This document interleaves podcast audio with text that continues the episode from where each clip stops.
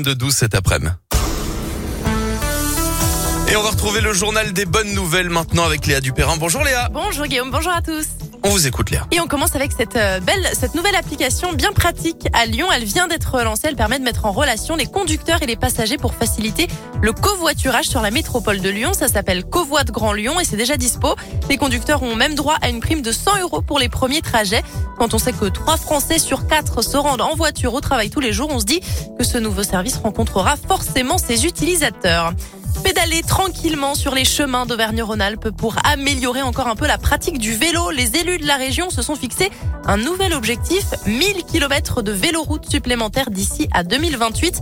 130 millions d'euros sont dédiés à ces nouveaux aménagements. Ça se fera par un soutien financier au département. Près de 22 millions de Français déclarent faire du vélo pendant leurs vacances et cette pratique touristique devance même maintenant la randonnée. Il s'appelle Baptiste Dauphin, il a 10 ans et malgré son nom, ça n'est pas un spécialiste du flipper. Non, lui, son truc, ce sont les échecs. Il s'est d'ailleurs qualifié pour le championnat de France. Début février, il a participé avec deux autres enfants de son club de Haute-Loire au tournoi régional de la Ligue Auvergne-Rhône-Alpes. Et le voilà donc parti pour la prochaine étape, représenter la région lors du championnat de France à Agen en avril. 1500 participants sont attendus d'après le progrès.